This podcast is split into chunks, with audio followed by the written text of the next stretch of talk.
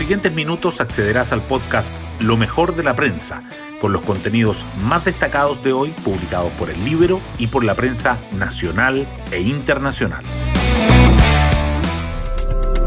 Buenos días, soy Magdalena Olea y hoy es jueves 25 de noviembre.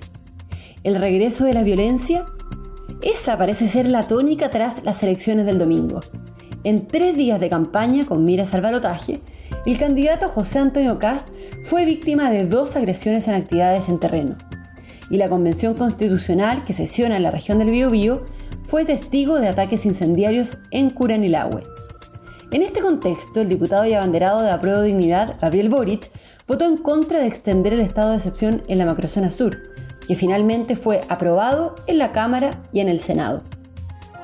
Las portadas del día. Los movimientos de cara a la segunda vuelta presidencial sobresalen en las primeras planas de hoy. El Mercurio titula que Boric gira en materia de indulto por los delitos del 18 de octubre, pero convencionales y Charp le piden incluir la libertad de los presos en su candidatura. También destaca que RN y Evópoli le dan su respaldo a Kass y se suman a la decisión de la UDI, y que el expresidente Ricardo Lagos apoya la opción de Boric. La tercera resalta que Kass suspende una pauta en los espejos tras la agresión a sus asesores y que los comandos alistan a sus nuevos equipos económicos. Y el Libero subraya que el hombre detenido en el acto de Cast apoya el indulto a los presos del estallido y las funas a los dirigentes políticos.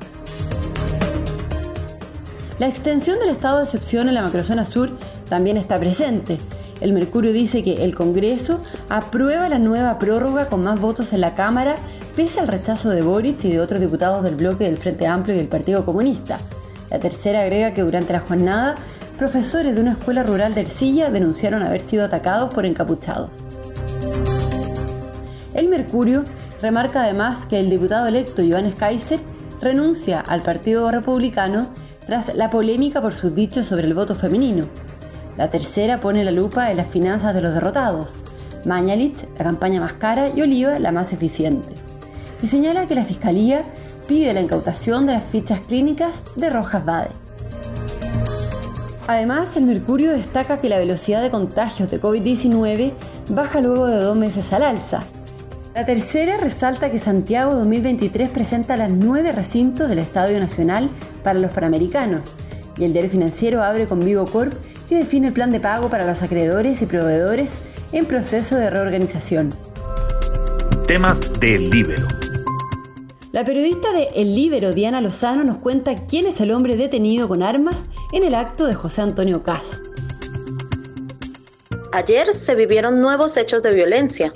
El equipo del candidato presidencial José Antonio Cast fue blanco de ataques en lo espejo.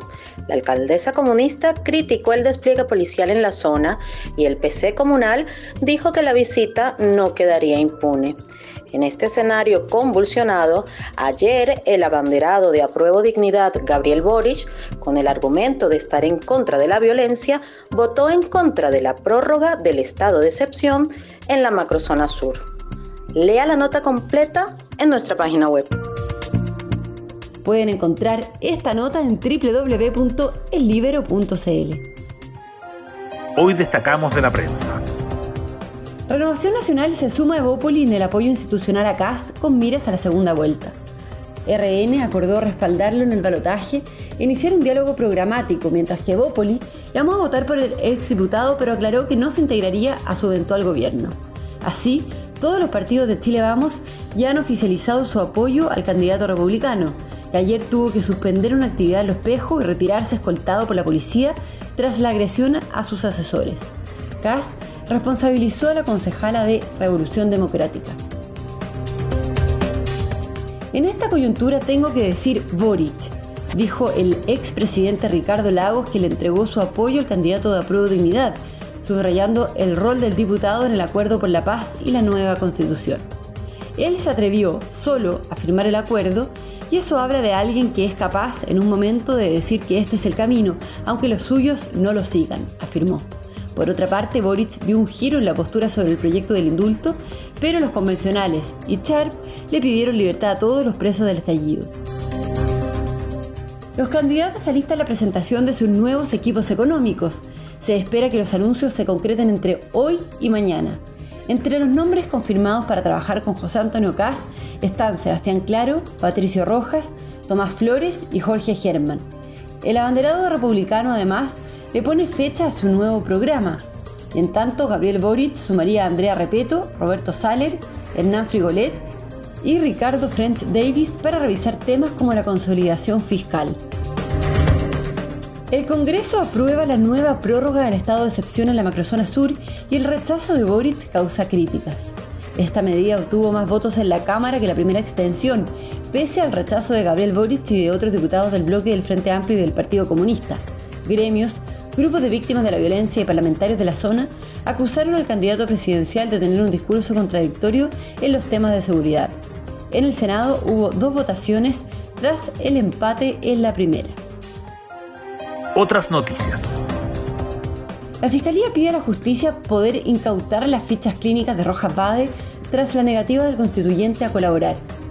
El fiscal Centro Norte, Patricio Cooper, requirió autorización al séptimo juzgado de garantía de Santiago para una importante diligencia de la investigación al convencional por haber falseado su declaración patrimonial. Y se suspende la comisión mixta por el cuarto retiro y crece el debate por las rentas vitalicias. La reunión pauteada ayer a las 15 horas se postergó para el lunes porque los senadores fueron convocados a una sesión extraordinaria para votar la prórroga del estado de excepción en el sur. Diputados acusaron un bloqueo. Y nos vamos con el postre del día. Chile inicia el camino para enlazar digitalmente a la Antártica.